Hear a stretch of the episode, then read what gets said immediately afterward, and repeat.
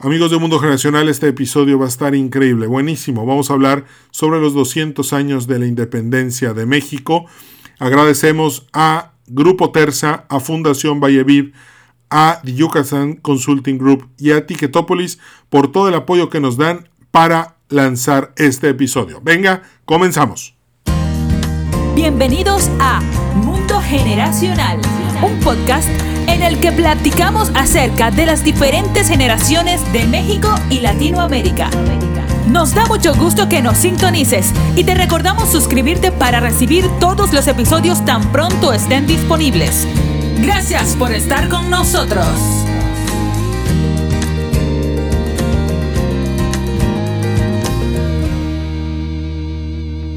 Amigos de Mundo Generacional, bienvenidos de nuevo. Hoy tenemos una fecha súper especial, 27 de septiembre del año 2021. Esto significa que México cumple 200 años como nación independiente.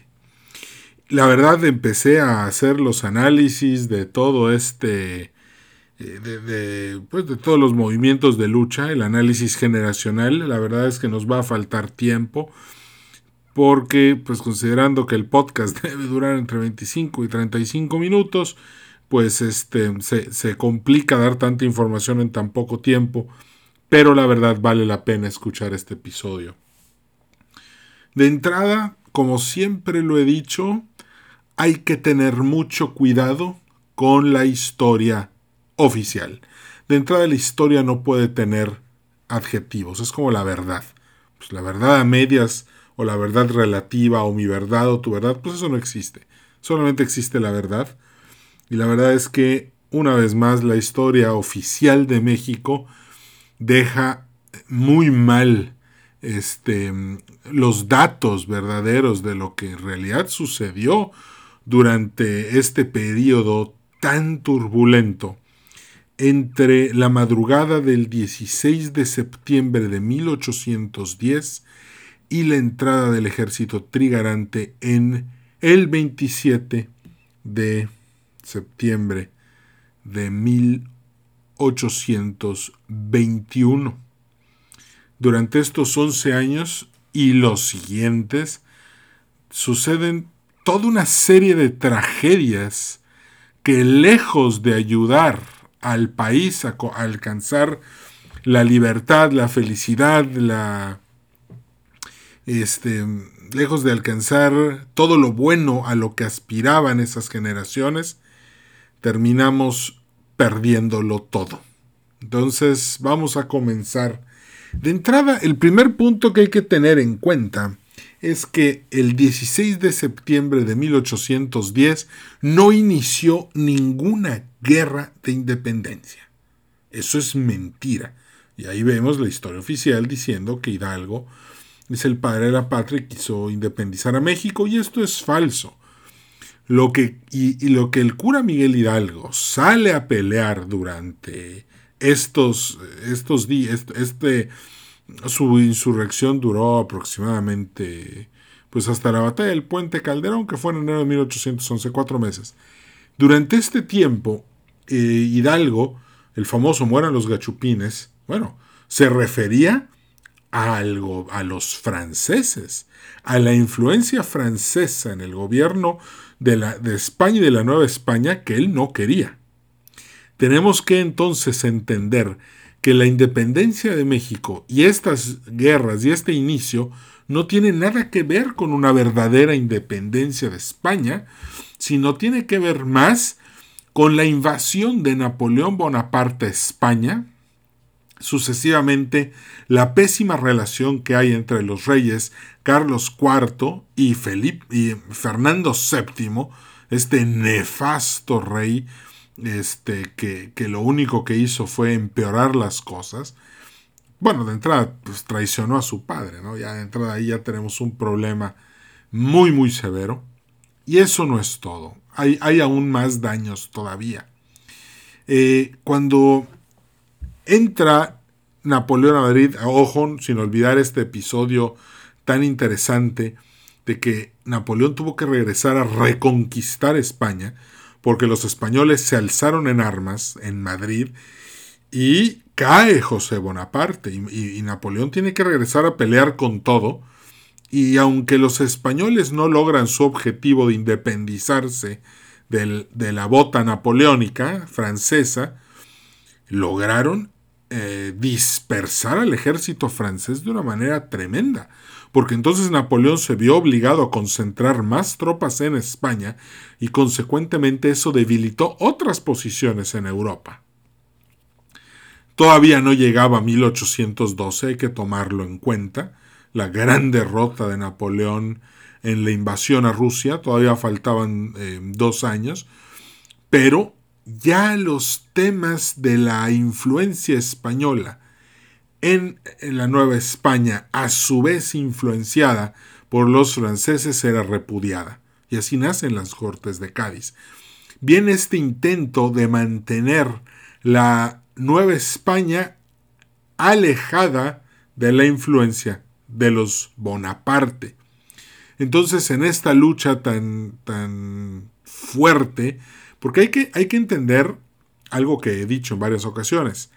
Los ciclos históricos ¿eh? corresponden al desmoronamiento total de las instituciones francesas. Consecuentemente, esto se expande conforme Napoleón se va expandiendo. Ojo, con cosas buenas como, el, como, como muchas de las leyes civiles, pero con muchas cosas muy malas este, como es la guerra y la sangre. Ojo, el Sacro Imperio Romano Germánico dejó de existir por la paliza que Napoleón le, le, puso en Austerlitz en 1805. Es muy importante saber que el, que el desmoronamiento europeo que da inicio con la Revolución Francesa tiene efectos muy fuertes en las viejas instituciones.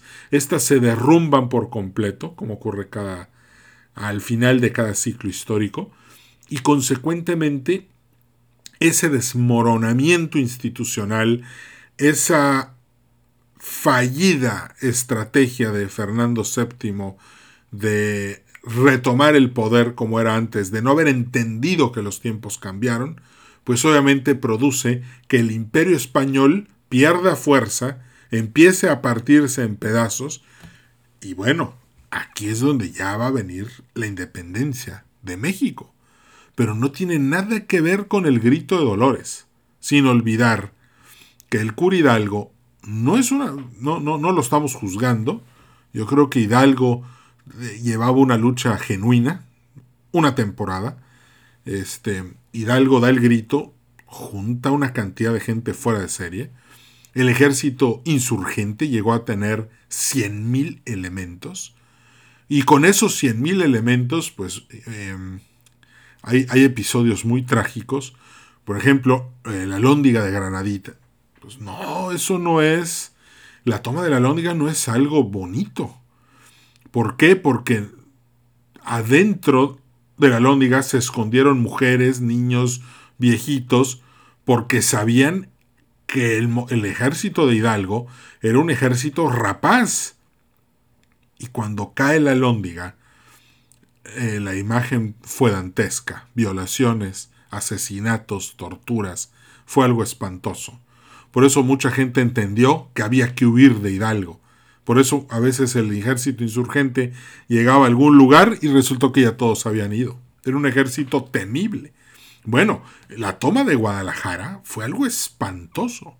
Fue una orgía de sangre. Es, es, es, es un...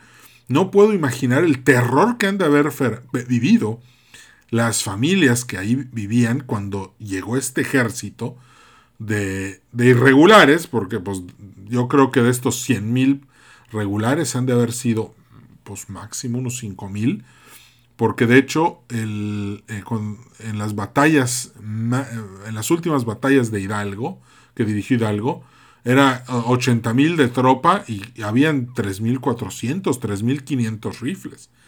Eh, algunos usaban arcos, hachas, machetes, o sea, muchas de las armas todavía eran punzocortantes. Entonces, de repente, cuando Hidalgo ya tiene todo y marcha a la Ciudad de México, pues la Ciudad de México está, es, todos están espantados. Hay gente que dice, ya, vamos a rendirnos, ya, ya, ya, este, Hidalgo toma la Ciudad de México, se hace con el poder y literalmente ah, eh, vamos a estar ante un mundo que no conocemos, una, una nueva estructura eh, de, gobierno. El virrey recibe a los emisarios de Hidalgo y, y, los emisarios le dicen, ríndanse o entramos a la Ciudad de México y, cuando una vez que entremos todo va a cambiar para siempre. El virrey en un acto de valentía fuera de serie dice no nos rendimos. Los emisarios regresan con Hidalgo y el 2 de noviembre de 1810 el cura Hidalgo está listo para tomar la Ciudad de México. Su ejército está listo y los capitalinos saben que se acerca la noche más oscura de sus vidas. Y por alguna extraña razón, el de ese mismo 2 de noviembre, Hidalgo da la vuelta y se regresa a Guadalajara. Bueno, aquí hay toda una serie de teorías de qué fue lo que pasó. Nadie sabe. No, creo que es difícil eh, llegar a una conclusión de qué pasó en su mente, no sabemos. Eh, yo quiero pensar que él, como sacerdote católico, y al haber visto las masacres tan espantosas que hacía su ejército, yo creo que su alma, su, su, su, razón no pudo tolerar otro evento de esos y por eso decidió no marchar sobre la capital. Pensando un poco en el arte de la guerra, probablemente Hidalgo esperaba la rendición de la Ciudad de México. Y si se hubieran rendido, sí lo hubiera tomado esperaba tal vez usar sus cartas para meterle miedo al virrey y rendir, pero en el momento en el que no hubo rendición, literalmente la Ciudad de México estuvo en peligro. Al no darse esto y el cura regresarse, pues los, los realistas tienen una nueva oportunidad y esta nueva oportunidad se le encomienda a este feroz y brillante general español Félix Calleja. Qué bárbaro. Este hombre estaba destinado a ser el azote de los insurgentes. Eventualmente em, los, se arman hasta los dientes. tiene un ejército disciplinado, fiel, que funciona correctamente. Entonces, el, el Calleja arma muy bien a la tropa y decide que hay que salir otra vez a pelear, pero obviamente viene la, la batalla del Monte de las Cruces, en el cual nada se logra y obviamente Hidalgo vuelve a tener otra victoria.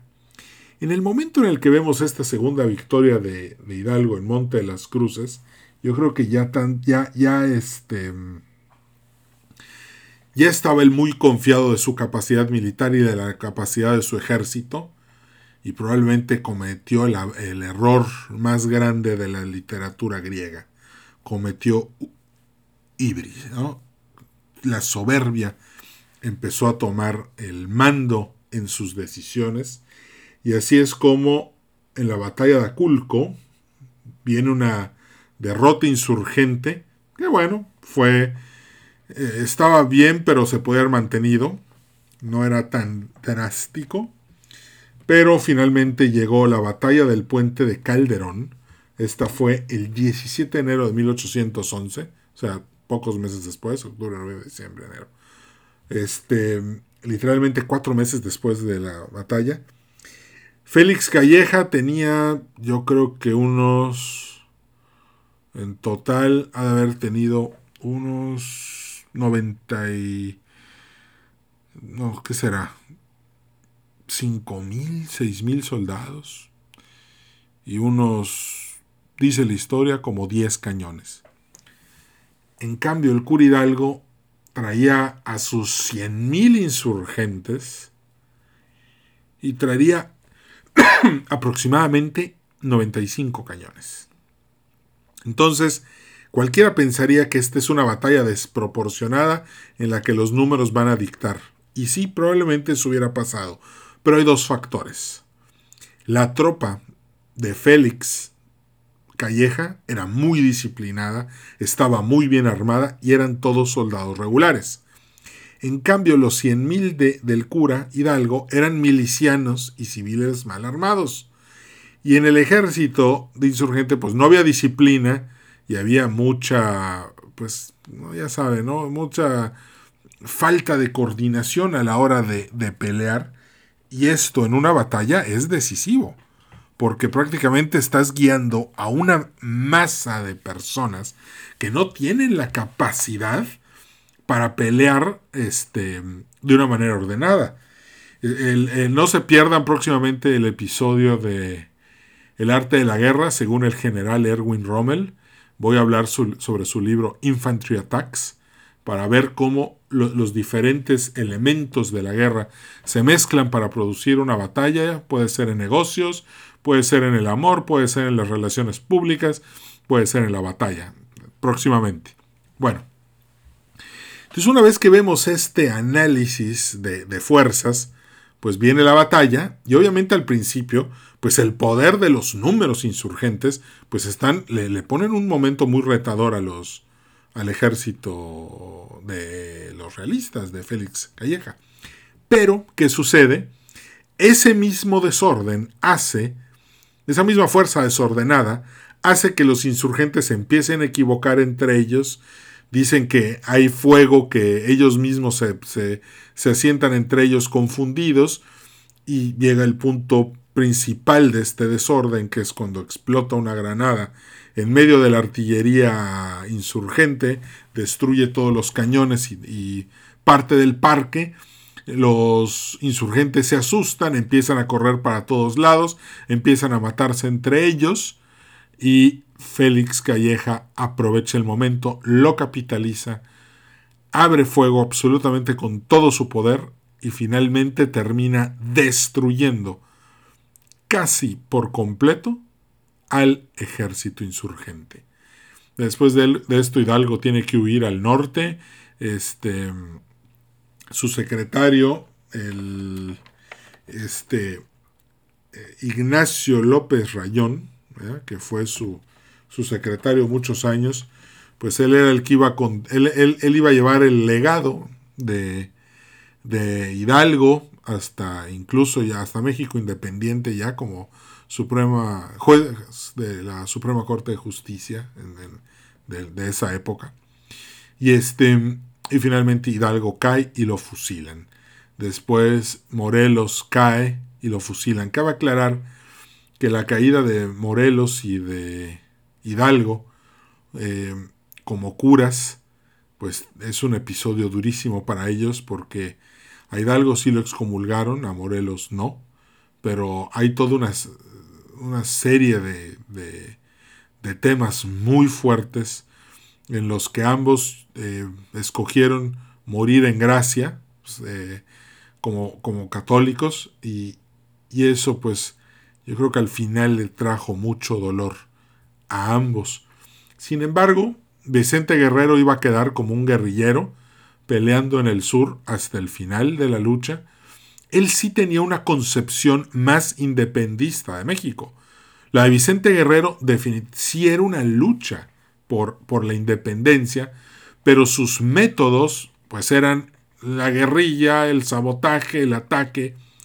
Y ojo, porque la economía de la Nueva España durante estos tiempos de insurrección insurgente, sufrió muchísimo. El proyecto de la nao de China acabó, el proyecto del Istmo de Tehuantepec acabó, muchísimos, muchísimas ventajas que tenía eh, por su posición geográfica eh, la Nueva España se fueron perdiendo poco a poco y jamás se recuperaron. La lucha de Hidalgo acabó el día en el que lo fusilaron, literalmente, este, ya no hubo nada. Y a partir de ahí, lo que, lo que, lo que se sigue viviendo son estas etapas en las que el imperio español está en problemas. Y ojo, porque una vez que el imperio español está enfrentándose a la finalmente a que Napoleón acaba, el, reinado de Napoleón termina entre Waterloo este, enfrentándose a los ingleses. Finalmente acaba, eh, lo mandan ya ahora sí lejísimos a Santa Elena para que ya no vuelva, ya no en la isla de Elba, sino en Santa Elena, para que de plano no se le fuera a ocurrir volver a intentar otra aventura ahí en, este, en Europa. Y Fernando VII vuelve como monarca español. Pero en un principio dice sí, Cortes de Cádiz sí, y después dice no, Cortes de Cádiz no. Entonces aquí es donde viene otro, otro, otro problema. Y, hay, hay, gente que dice que las Cortes de Cádiz eran muy liberales, muy con el espíritu de los tiempos. Pero no hay que olvidar que muchos estudiosos han dicho que mientras Madrid se volvía cada vez más liberal, la Nueva España se volvía cada día más conservadora. Entonces, para los conservadores, y no, estoy hablando de liberal conservador en el término de izquierda o derecha, no, para nada. Estoy hablando de los que buscaban más progreso, más Estado laico y una derecha que buscaba, un, o un gobierno conservador, es que eh, no se me hace justo usar izquierda y derecha, pero que buscaba más mantenerse como estaban para de esa manera poder conservar pues los privilegios, las estructuras y todo lo demás. Pero ojo, las Cortes de Cádiz, eventualmente Fernando VII las suprime. Entonces dicen, oye, espérate, eso es faul porque tú las juraste. No, pues ya ha cambiado de opinión. Y empiezan toda una serie de problemas en España. Y en México la gente ya es, eh, bueno, en México todavía no existía la Nueva España. La gente veía las Cortes de Cádiz con mucho recelo. No entendían que hubiera un gobierno nuevo, progresista, en el cual la religión católica no fuera la oficial, por ejemplo. Em, muchos eh, no, entendían que, por ejemplo, dejaran fuera a los a la gente de raza negra y este y Vicente Guerrero pues era de origen eh, de África entonces, habían muchos temas que molestaban a la gente de la Nueva España de Cádiz. Y esas órdenes ya venían, ya, ya se iban a instalar. ¿Por qué? Porque Fernando VII ya había vuelto otra vez a tener que aceptarlas para ahora sí ya ese fuera la nueva monarquía española. Entonces ahí fue cuando muchos dijeron, este es el momento de independizarnos. A ver, ¿cómo le hacemos? Y aquí es donde se produce un momento muy importante en la historia de nuestro país, porque Agustín de Iturbide, este general que crece bajo la tutela de Félix Calleja, este general que fue la sota de los insurgentes, un militar brillante, dicen que nadie montaba caballo como Iturbide, que era el mejor jinete que había. De hecho, cuando agarran a Agustín de Iturbide en Tamaulipas, ¿Cómo lo reconocieron si él venía de incógnito? Bueno, lo reconocieron justo en el momento en el que vieron a un jinete y vieron tanta destreza que dijeron es él. Fueron, lo agarraron y sí, efectivamente, así era. No quiero llegar todavía a Iturbide, pero a la muerte de Iturbide. Pero ¿qué pasó entonces? Iturbide y Vicente Guerrero hacen las paces y deciden formar este ejército que habla de unión, de religión y de igualdad y proclaman la independencia de México. Al virrey no le queda más que firmar. Y aquí viene lo más importante de esta lucha armada del ejército trigarante. ¿Fue una lucha armada? Bueno, fue con un ejército, sí, pero no se derramó una gota de sangre. Y aquí viene la gran diferencia entre Iturbide e Hidalgo. Hidalgo buscó la masacre y la sangre. Iturbide buscó reconciliar al país. Y entre Vicente Guerrero, que la verdad es una persona, en, lo personal lo admiro mucho, y Agustín de Iturbide, otra persona a la que también admiro mucho, se, se logra la independencia mexicana. Pero aquí vienen los bemoles de la situación. Cuando Iturbide ya logró la independencia de México, ojo, no podemos juzgar a Iturbide y a Guerrero con ojos de el año 2021. Tenemos que verlos con ojos de 1821. Y ambos estaban de acuerdo, había que traer un, alguien de Europa, tenía que venir de la familia real española a gobernar este país independiente. Pero nadie quiso. Nadie quiso volverse rey de la Nueva España, de México. Por lo tanto, Agustín de Iturbide dijo, bueno, ¿y cómo mantengo la cohesión de todo esto? Y se proclamó emperador. Y aquí viene un detalle, porque llegan, llega el debate a México. Llega el debate entre los progresistas y los conservadores. Progresistas, liberales y conservadores. A esta, esta es la, e, estos hombres de estos tiempos creo que le fracasaron como generación. Yo los llamo la generación abúlica porque pusieron sus ideales personales, ya sea liberales o conservadores, por encima de su amor a la patria. Fue tan intensa la lucha, primero contra Iturbide, porque el Congreso, que si sí, que si no, que si lo votamos, que si es ilegal y que fuera Iturbide.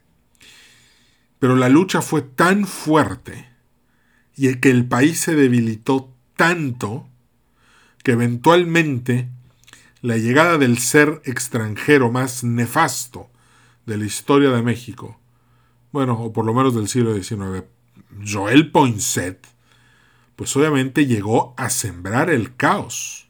En ese entonces no existía el artículo 33 que impedía que los extranjeros se dedicaran a hacer política en México.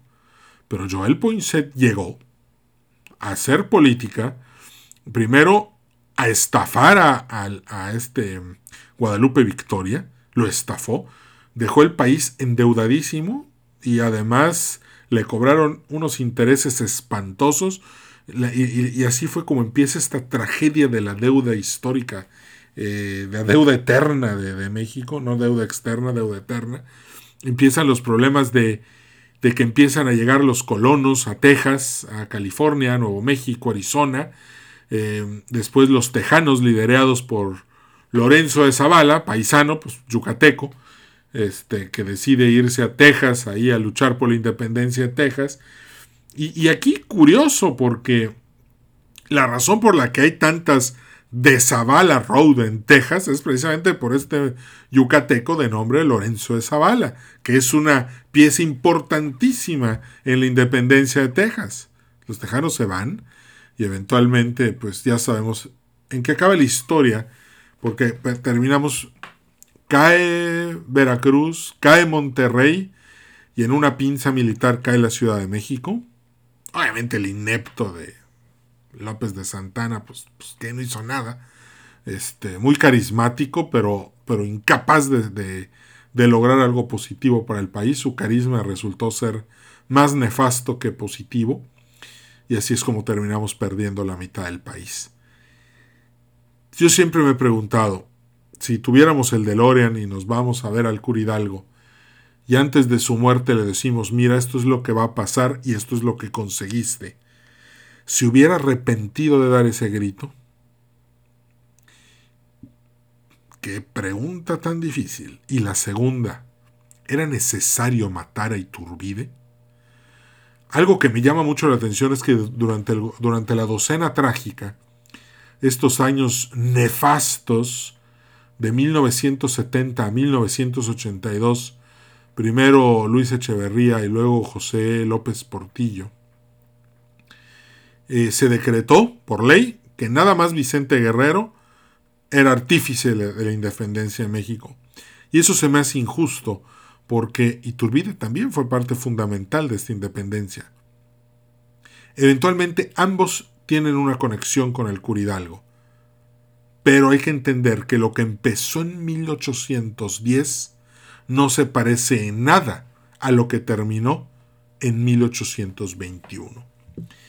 Y aquí antes les voy a mostrar, bueno, aquí no les puedo mostrar nada porque es un podcast, pero fíjense que aquí tengo, nada más digo, ya lo había yo dicho en, otra, en, otra, en otro podcast, Pero ¿quiénes son las generaciones involucradas en la independencia de México?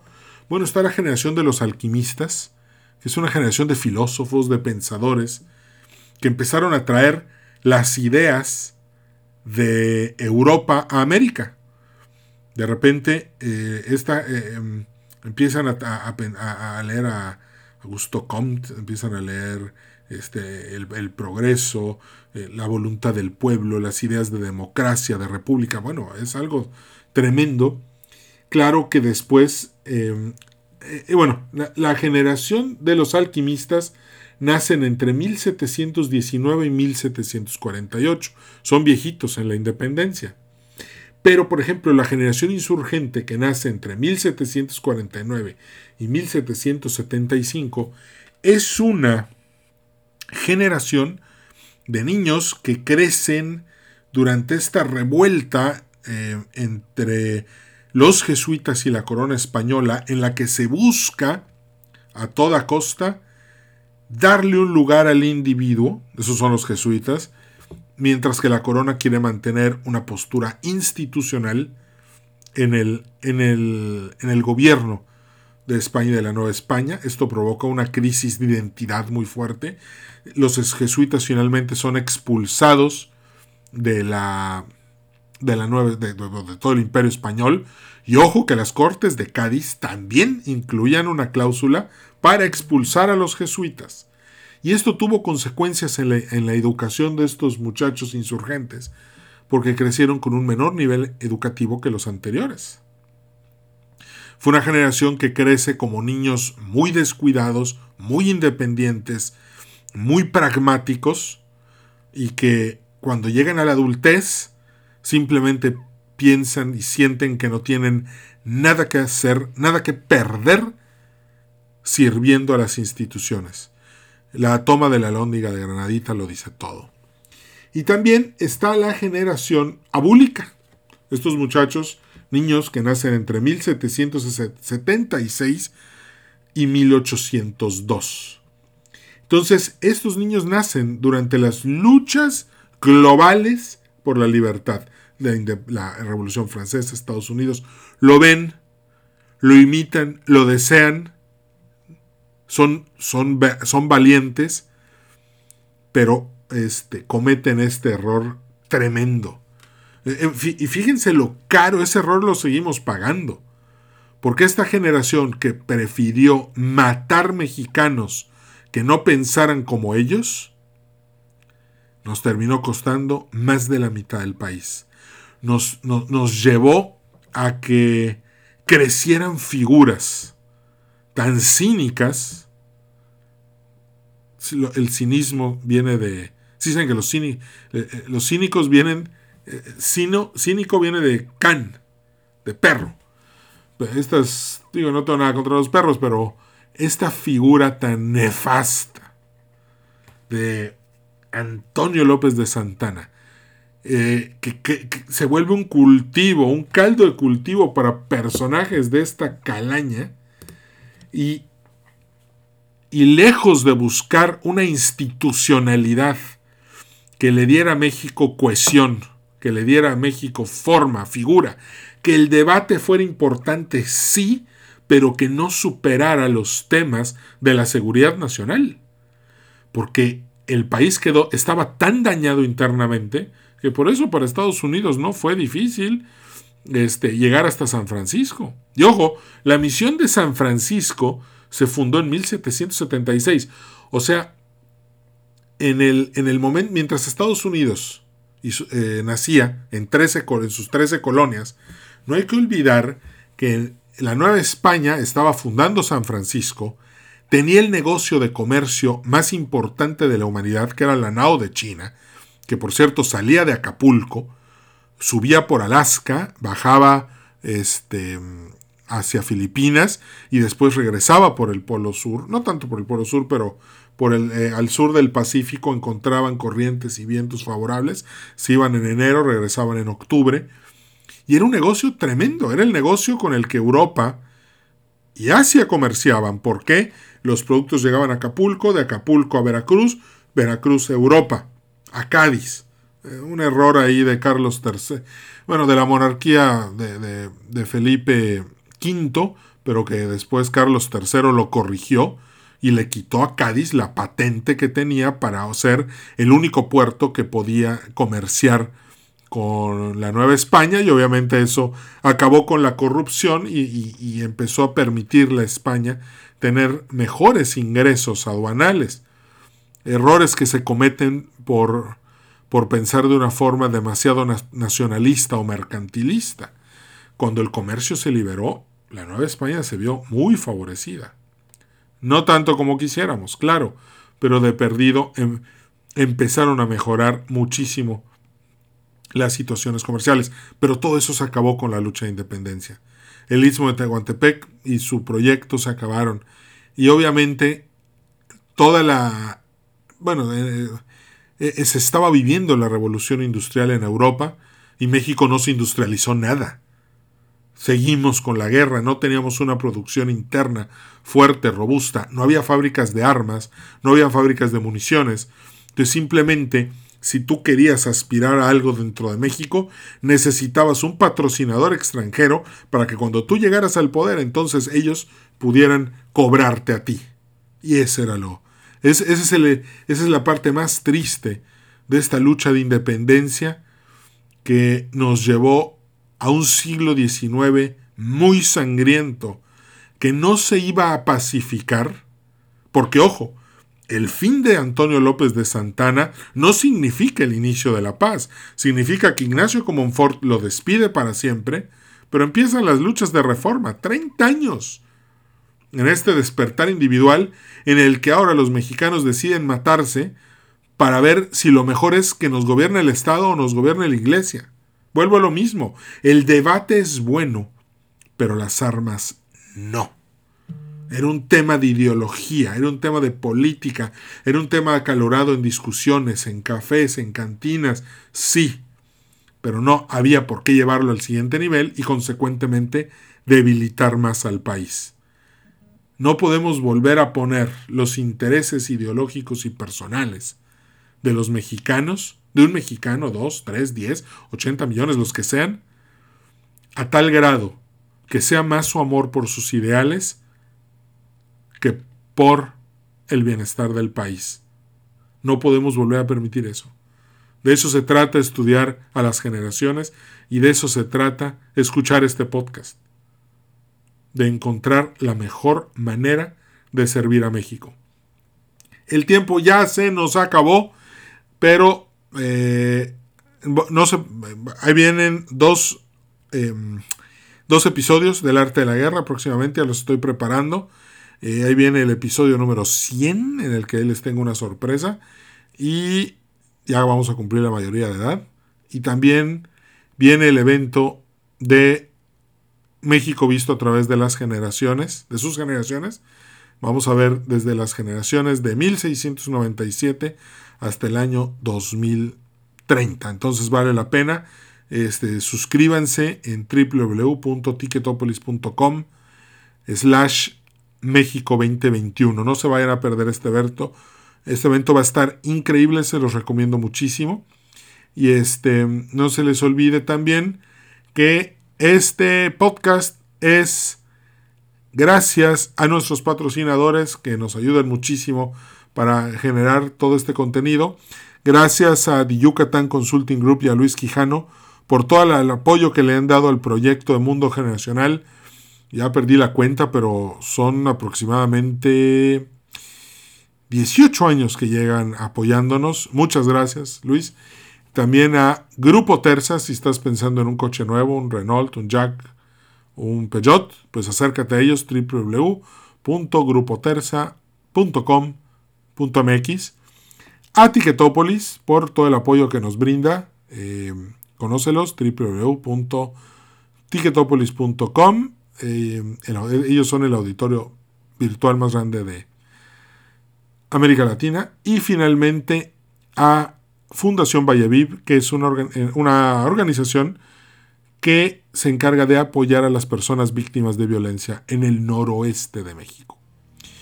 Bueno, pues nos despedimos. Muchísimas gracias por habernos sintonizado. Nos vemos en el siguiente episodio y te deseo una feliz semana. Cambio y fuera. Gracias por haber escuchado Mundo Generacional. En nombre de todo el equipo te deseamos mucho éxito. Danos un like en Facebook, Podcast Mundo Generacional y suscríbete al boletín semanal en edwincarcano.com slash contacto.